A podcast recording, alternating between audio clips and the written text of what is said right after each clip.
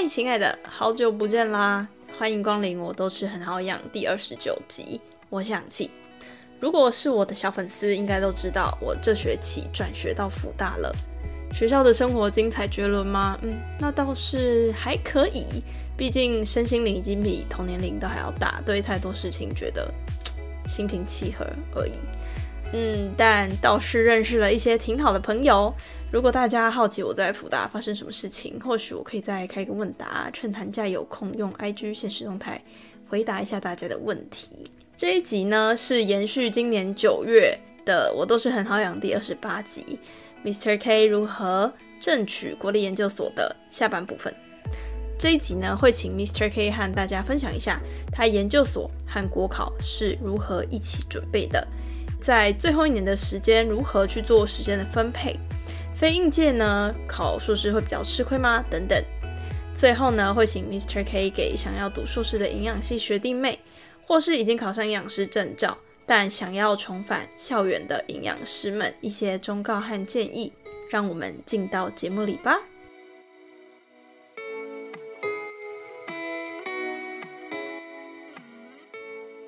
Mr. K，你最后最后的录取的成绩是如何呢？我先讲推甄的好了哈，推甄那个时候我的阳明的生理所是备取十七哈，比较后面。那那个时候到备取十六就结束了，所以我阳明就是正式没有希望。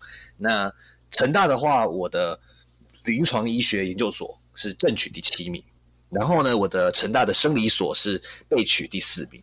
那因为那个时候成大其实是一起呃决定到底要去哪一间的，所以我就选择了正取的的临医所这样子。然后我的北医保营正取第五名，对，正取第五名。那当然因为前面已经就是有上了成大，所以我北医保营就就是让就是就放弃掉这样子。那呃考试的部分，我的台大的生理所是到被取第二名。那呃很荣幸的在今年七月哈，我会有收到就是递补的通知哈。但不过因为那个时候我都已经跟我在临医所的老师的我的指导教授已经谈完了，呃，是很多事情都已经决定了，那也决定好了论文就是研究的方向，我也很有兴趣，所以我就决定就是把台大也放弃掉，来成大读临床医学研究所这样子。嗯嗯，虽然有点小可惜，不过我相信是最好的安排。是啊，这个当时候也真的是有蛮多的抉择的。说实在，在四月多的时候，我知道我被取第二名。那个时候，其实我一直有一种感觉，是我应该会放弃成大，然后来读台大。因为在之前，其实都是大概到被取第四名、第五名都有机会可以争取。所以我那个时候一直觉得，说我台大生理就是争取。我是一样的心态去去去构思的，所以对我那个时候被取了，但是我就找教授面谈了，吼，面谈了四位那个台大生理所的教授这样子。当然，我其实真的是也很喜欢台大生理所的那些老师做的研究啦。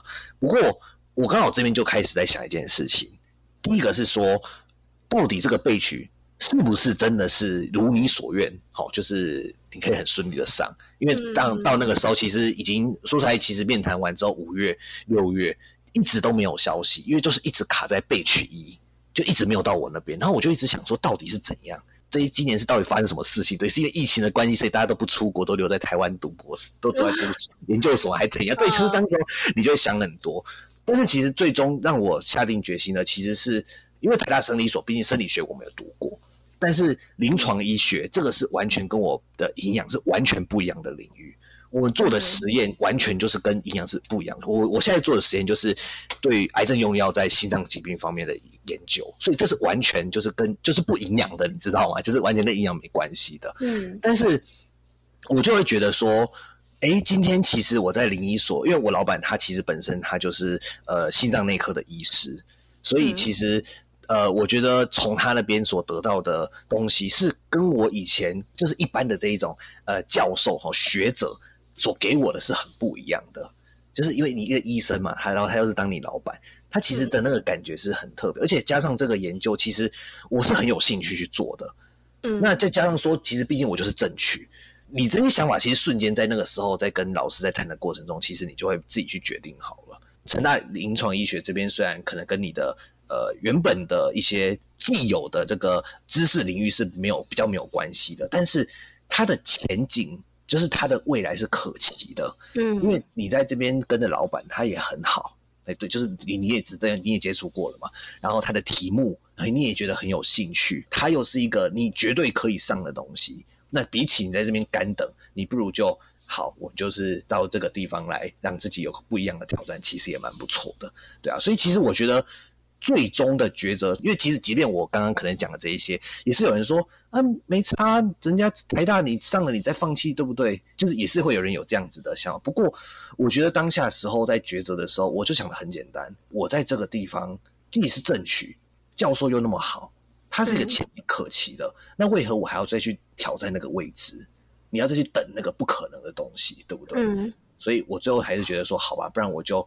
顺着这个，我不要再去调整，我就是顺着他们的安排，然后稳稳的把就是去读临床医学研究所这样子，对啊，所以就是当然这个历程其实还蛮蛮波折的啦。我现在也蛮庆幸当时做这个决定的，因为我到现在其实，在实验室里我真的过得很开心，我可以这么讲。你在大四的时候。你考研究所和国考是一起准备的吗？其实国考是一个还蛮大科目的，是算最大的考试。可是研究所也算是一个蛮难的一个阶段。你觉得要一起准备，还是要分开准备呢？看你是要准备是准备推甄，还是你要准备考试入学？OK，这个我们要分两个部分来讨论嘛。哈，如果是推甄的话，以我来讲，我觉得其实你最多就是准备你的自我介绍。就是刚刚前面讲到的，就是推甄最重要就是自我介绍，然后还有你的这些备审资料、资料的收集啦。所以在这个环节，其实我觉得它跟国考的冲突性其实比较没那么大哦，因为你就是一个一直读书嘛，对不对？不过你在你在面试，你不可能一直读书，你一定是要训练自己哦去讲啊去顺，然后让自己可以讲的很很很就是很有很有一个故事性，然后你要很有自信这样。所以，如果是推甄，我是觉得没差，你就一起准备。如果今天是考试的话，我觉得更可以一起准备。为什么？因为其实很多我们的考科都会跟我们的国考的会重叠到。比如说，像我在考台大生理所的时候，我们就可以去选考，看你要考生物化学还是考生理学。如果有一些同学他们可能有选所谓的分子生物学，那他们也可以去选分子生物学考试。就是这个东西其实会跟你的国考是可以并进的。如果是食科所的话，那更好，因为食科所的保健组就是考生物化学。然后营养学跟膳食疗养学还有专业英文，所以根本就是跟你的国考都会全部 overlap 到，就是重叠到这样子。所以，呃，我觉得我不会分开准备，我都是一起准备的。如果是推甄的话，那就是面试，那个还好。那如果是考试的话，就是跟着国考一起读，其实也是没有问题的这样子。我想问一下，你那时候班上同学啊，对于研究所的想法是什么？因为你刚刚是说，就是好像是少数部分的人可以一起准备，因为感觉是蛮难的。你们班上的同学会研究？所跟国考一起准备吗？我可以先大概跟大家分析一下我们班上的情况哈。在我们这一届，OK，我们有八十一个人，大概二十五个人上了研究所，嗯，但是其中只有两位同学是用推甄的方式上，就是研究所的，一个就是我，一个就是我另外一个有他上他是上清华大学这样子，就是我们两个。那我们两个其实有个特征，就是我们都在实验室待很久哦，对，所以就是说其他的同学大部分都是。临时起意的，我可以这边跟大家呼吁一件事情：一旦你有一个想法想要去考，请你就好好的开始及早准备。说句比较坦白的，对于这种未来的事情，吼，同学们在还在就学的阶段，其实比较少会去想到，吼，因为可能就是当下眼前的事情就比较多，所以你比较不会让自己有额外的心力再去想说，哎，未来要怎么做。但是我觉得这个其实是很重要的。即便你再怎么忙，你一定要留时间让自己想想你未来想要做的事情。这个是我一直告诉自己的。我很早就会知道说，好，那既然我有可能会想要去走研究，那我要做什么样的准备？所以我就去做大专生计划，我会去去参加这些活动，去知道我到底想要的是什么。OK，那很多同学并不是，所以很多同学他们都是怎么样嘞？我们申请完了，他才觉得说啊，我没有研究。啊，我没有这些经验，所以我就只好去考试。所以当时候他们真的就是比较辛苦，幸运的，好，刚好就是就可以考上了。对。可是如果不幸运的，我跟你讲，他们就是要重考，而且他们即便他们参加明年的推甄，他们也还是一样没有，你知道吗？也是没有研究的记录，所以他们还是一样要去再考试，所以他们就会变得真的是很，只能说真的是很很惨，很辛苦，真的很辛苦。你等于说你要有一年的 gap year。你这个 gap year 你要怎么过？你要去工作吗？可是你一工作，你你还有时间去读这些东西吗？好，工作还是说，假设你有考上营养师哦，那如果你又没有考上营养师呢？对不对？所以这个问题就会变得很很让自己很心碎啊，可以这么讲，就是会非常的纠结。所以最后很多都是怎么样嘞？啊，算了啦，去读把营养师考过，就营养师做到底啦。那我跟你讲，那真就很可惜，因为你也知道嘛，营养师其实出来工作是很辛苦的，可是薪水却不高，这个是既定的事实啊，对不对？不管是谁，你早一点想，一定就是比较好。你能够早点去做决定，说我要准备，不管你今天有没有，你知道好，你没有研究计划，那我及早开始准备考试，我开始就读，你至少会比起那些半路上半路出家说哇，好了哦，对，简章下来了，哎，考试简章下来大概是十二月，哦，十二月好，突然间你算心血来潮，一个月，对啊，你一个月怎么读？一个月能读什么？对不对？有幸运的可以听到这集 podcast，所以我可以跟大家去分享一下，就是说。这一些我曾经走过的事情，我希望大家都可以为自己的未来及早的去做规划，及早去做决定。即便你们再忙，即便你们生活在有再多的事情，都一定要至少留个三十分钟，想想你未来到底想成为什么样的人，你想要往哪一条路去走，这个是我觉得很重要的事情。真的讲非常好，就是把我真的所有想要讲的，你现在都帮我先讲好了。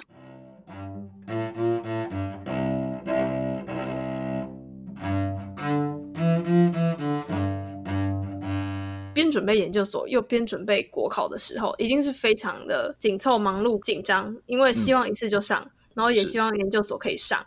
那你是如何做好时间分配的呢？OK，这是个好问题。我可以这么讲，我觉得把战线拉长也是一个很重要的事情，不要把所有事都集中在一个短短的时间内，然后火速的去拼。OK。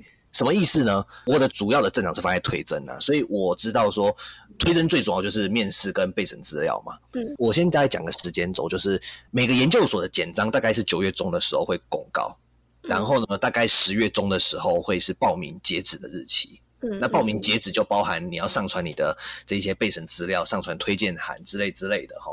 所以我抓的时间就是大概两个月。好，所以我大概八月中、八月底那个时候呢。那时候其实医院都还在实习啊，那所以可是我就告诉自己，就是说你要在这个时间内，慢慢的就先开始把你的自传先写好，背史资料先整理好，分门别类去去把它设计好了之后呢，九月好去找老师写推荐信，好跟老师讲说，老师我想要申请研究所，请他们给让老师也有一个时间可以去思考怎么写推荐信这样子，然后呢。刚好十月中，是不是刚好你其实你就已经准备的很充足，然后你就是很从容的缴了钱投自传，这样就没问题了。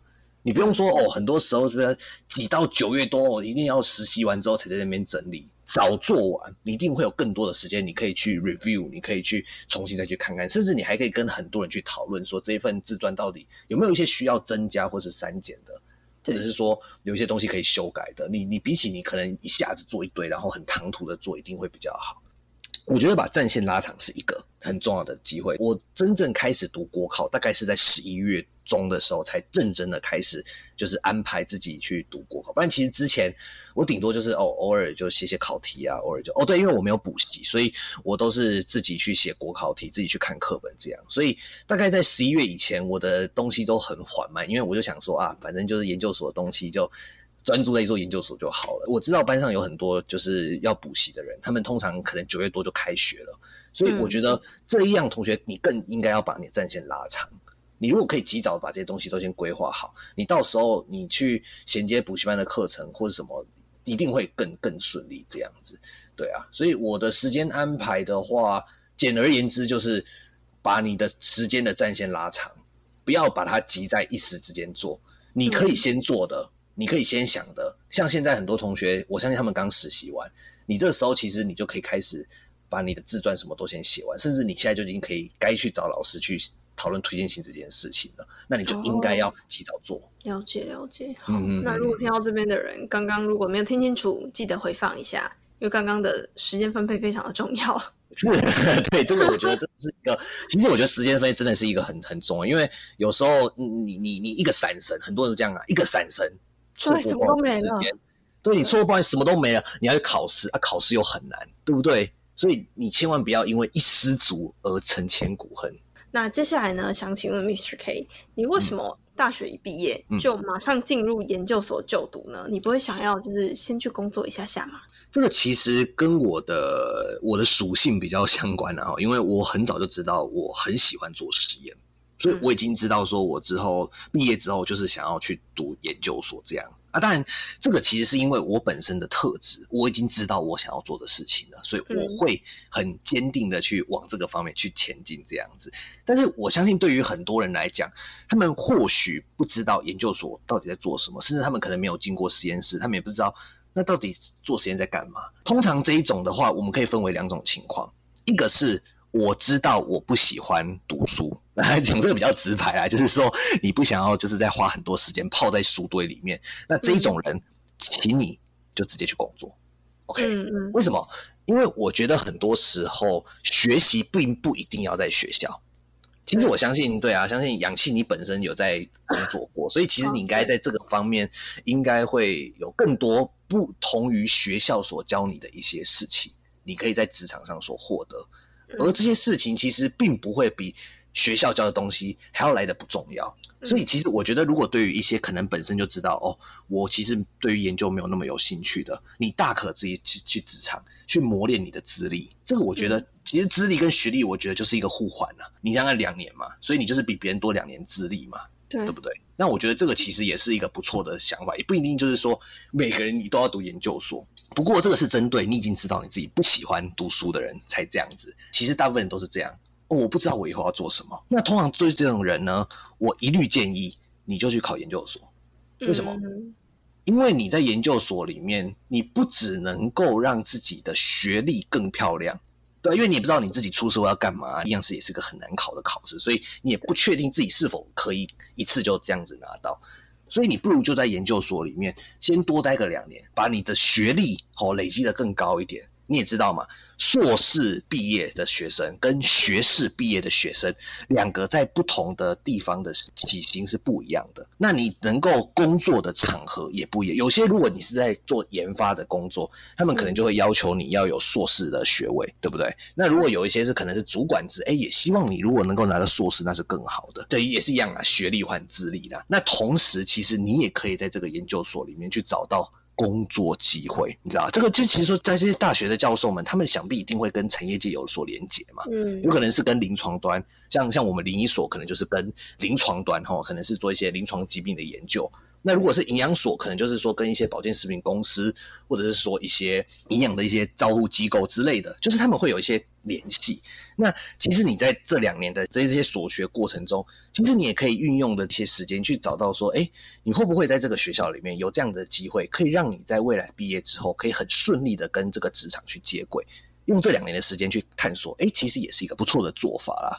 之所以我会想要直接应届上，是因为我知道我我喜欢研究，所以我这样做。不过，如果今天是对于第一个两个层面，一个是说对于不太喜欢继续读书、继续做研究的，那你可以去就是就去工作，无伤大雅，去累积你的资历，没问题。直到你觉得有需要读硕士，你再回来。针对这一些可能我不知道我未来要做什么的话，那我就是建议你去读硕士班，借由这两年在学校再多磨练两年，累积你的学识，同时可以在这个学校里面去找到未来跟社会接轨的一个方式。我觉得这也是一个不错的的想法。这样子，我其实之所以会那么早，除了我知道我自己很喜欢做研究之外，我我甚至有想过说未来应该想要去。大专院校里面任教，也就是当教授，哦对，就是当教授。所以，呃，其实继续读上去，甚至说就是冲到博士班，这个我已经都想好了。我知道我以后想要做什么，就是在学术机构里面继续升学，这就是变成是一个必要的条件。对所以也是因为这样子，我可以很清楚的告诉自己说，没错，你就是要去读研究所。有一个粉丝他就问说，嗯那如果是非应届去考硕士，会比较吃亏吗？嗯，其实我觉得不会。好、为什么？我可以跟大家分享一个最直接的案例哈、在我们这一届的同学，呃，有去考试哈、我在讲考试，考台大石科所的全军覆没，包括我也是，好、全部都没有上。那上的是谁？是我上一届的学一个学长跟一个学姐。好、所以代表什么意思？你可以有更多的时间去嗯读这一些的应考科目。甚至说你可以在考完营养师之后，你那个精力最旺盛的时候，你这个知识点最充足的时候，你去准备。那一定会比我们这一些可能只准备了一半的学生的这些应届生们，当然这前提下就是你要你要必须花出很大的时间去读这些科目，而且是真的是认真读，不是那种哦读着读着 读兴趣的这样子，不是，你是真的是要就是在这一个时间之内去把这一些应考科目读熟，就比它大概就是这个概念。你考完了营养师大概是七月底八月初的时候，好，你顶多中间放一个假到九月。然后呢，研究所的考试入学大概就是一月、二月的时间，所以大概就是三四个月的时间。你在这三个四个月的时间内，你可以静下心来去冲这个考试吗？非应届的话，那我觉得其实你的机会甚至可以比我们应届生还要来得大，这是没问题的。不过前提就是你要怎么样让自己可以专心，而且特别是你经历一个这么大的考试之后，你还要沉淀下来再去准备这一个考试。所以其实。心态上是很重要的，然后呢，你的毅力是很重要的，所以其实我觉得这个就是呃非应届的的部分啊。那当然有些人可能就去工作了，那可能没有办法，就是说在家里面 gap year 那么久。那你也要想想看，你工作跟你的读书到底能不能够兼顾？这个其实也是值得去去思考的。所以对于呃非应届的话，我觉得。你的机会是很大的，不过在这个机会前提下，就在于说你有你能花多少时间在读书。如果你可以花够多时间，那没问题。可是如果不行，你就要去想想看，到底申请研究所到底是一个必要的，还是只是一个想要的？我们进一下广告喽。大家好，我是氧气，现在呢是就读营养系大三的学生。创办我都是很好养这个节目，是想要将营养的好让世界知道。另外，这里也是一个帮助营养系学生更认识营养领域和推广营养师专业的频道。如果有想要合作的营养师、厂商，或是对营养系有任何疑问的朋友，欢迎到 IG 私讯我，或是 email 给我。很期待能看到你的留言。那我们回到节目里喽。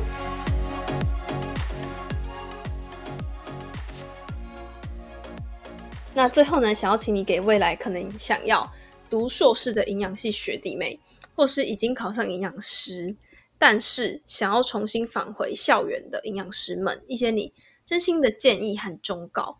嗯嗯嗯，其实我觉得读研究所哈是一个很棒的、很棒的投资，因为我觉得其实你在研究所里面所学，并不单只是说哈很简单拿到一个硕士学位这样子就好了。其实我觉得更重要的是，你可以经由在硕士这两年间，用这两年去开发更多自己的潜能。比如说什么？因为你在研究所里面，你会学习到如何去架构一个实验，如何去思考一个事情它的解决的方式。哦，你可能看到了一个临床的症状，你要想方法怎么样让它可以变成是实验室可以被产制的实验。在这样子的思考的过程中，其实我觉得都是给自己一个在以往可能你在职场上，或是说在学校里面都不曾够接触到的一些知识跟机会。然后这两年，你如果能够去经历过，你不只是拿到了一个文凭，你更重要的是你可以有不同的思维。这个在你未来面对到了职场，或者说你真的未来可能真的是。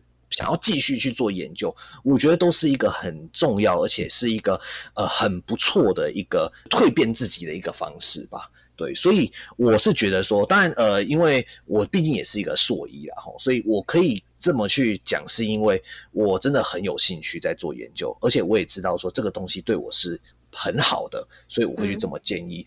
不过。如果是你已经很下定决心说我不会读书的，那当然你甚你就可以去你的职场累积自己，就跟我们之前所提到的一样，这样子。对，所以呃，这个是我觉得总总论啊。那我想要分成三个部分，第一个是针对一二年级，就是你刚进来营养系的同学，我觉得呃，你们或许还不了解营养的这一些真谛哈，像这样子，真谛是一个比较高尚的说，就是你还不懂到底读营养可以做什么。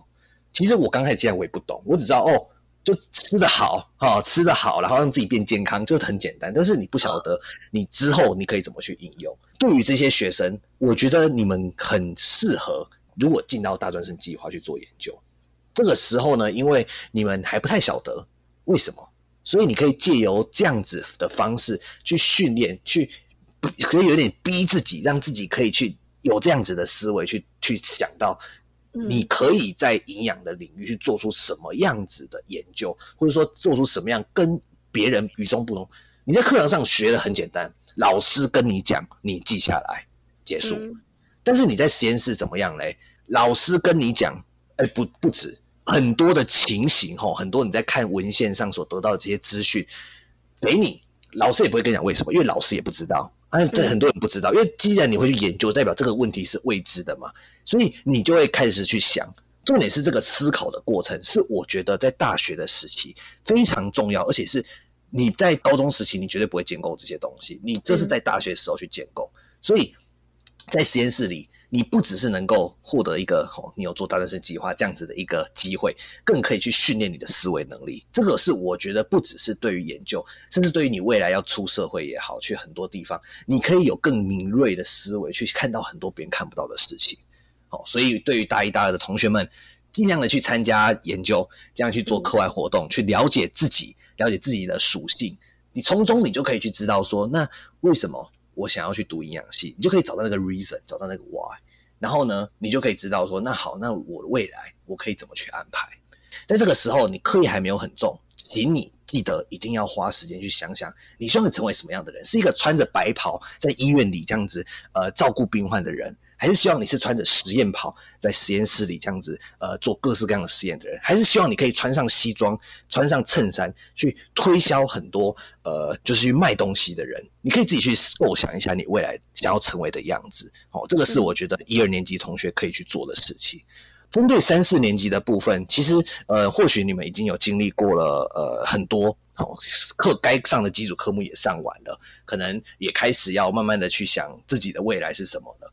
那如果你今天可能在大一、大二，你已经错失了这个机会去思考，没关系，至少在大三、大四的时候，你把你的专业科目顾好之外呢，我们更需要的就是你要及早的去知道，你到底是想要研究，继续走研究所，就是继续升学，还是你想要工作？这个时候你就要抉择了。大一、大二的时候是你可以去想未来的样子，但是大三、大四你就要去抉择。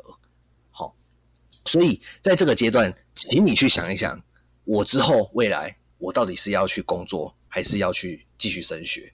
嗯，那今天这样子的话，你今天早点想，你也就可以知道说，好，如果我今天很幸运的，我在大一、大二就已经做这些实验，我就可以去在大三、大四的时候去想，那我应该怎么样把这些东西统合起来，然后呢，找到一个很不错自己喜欢的系所，然后去推甄，然后录取。嗯。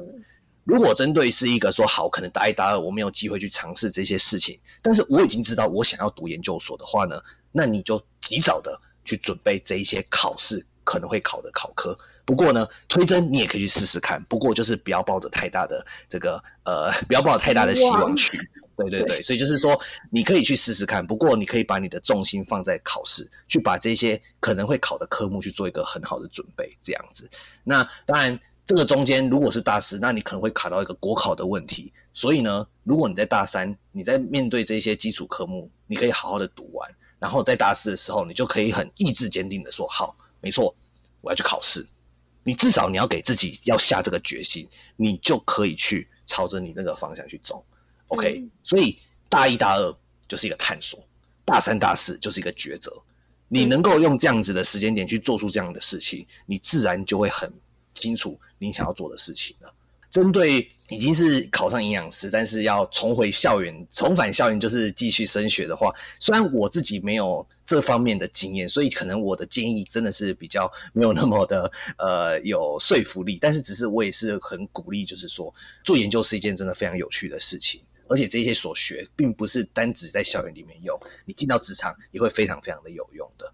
所以，呃，我很希望就是大家可以找到自己喜欢、找到自己热爱的，然后呢，勇敢的朝着自己的梦想前进。非常谢谢 Mr. K 今天来到 我的频道。谢谢，谢谢。不客气。如果观众想要找到你的话，哪里有你的足迹呢？哦，呃，我自己现在其实有在经营一个就是专门 for 营养师国考的 IG 账号，叫做 Mr. K 营养师国考备战日记。或者是你在 ID 上打 Mr. K for Dietitian，就是 M R 点 K 点 F O R 点 D I E T I T I N，OK，好，这是大家 attention，你就可以找到我的这个账号了。那我这个版面主要是 focus 在国考的准备，好，但是如果你们今天有一些研究所申请的问题的话，其实你也可以直接私信这些账号，我也会很乐意的为你做解答。那我我在想一件事，就是如果到时候这个询问的热度一直有的话，或许我可以。我不排斥再多开一个专门就是 for 研究所申请的 IG 的账号，就这个账号专门就是在做研究所申请相关的东西。那所以如果大家有任何想法，就欢迎来灌爆我的小盒子，灌爆我的小飞机，赶快射一堆小飞机过来，我会很乐意去回答各位的。嗯。好，真的是非常谢谢你热心的回答大家的问题，相信可以解答很多正在迷惘的新兴学子们的困惑还有疑问。所以呢，如果有任何的问题的话，我会把联络资料放到下方的资讯栏，那各位可以直接到下方资讯栏去点 Mr K 的 IG 的连接。OK，那非常谢谢你来到我的节目里，谢谢谢谢你的邀请，真的很高兴，谢谢。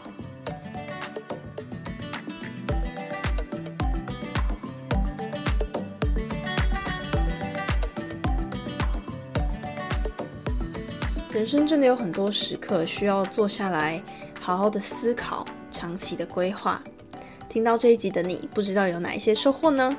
欢迎到下方资讯栏留言告诉我，或是到 IG 现实动态分享。记得 tag 我和 Mr K，我们两个才看得到哦。如果很喜欢我，都是很好养，拜托帮我打五颗星，这样这个节目才可以让更多人知道。现在呢，在 Apple Podcast、Spotify、YouTube、KKBox 都可以收听得到。另外提醒大家，记得按下追踪，才不会错过最新的音频通知。美好的时间总是过得特别快，大家下次见喽，拜拜。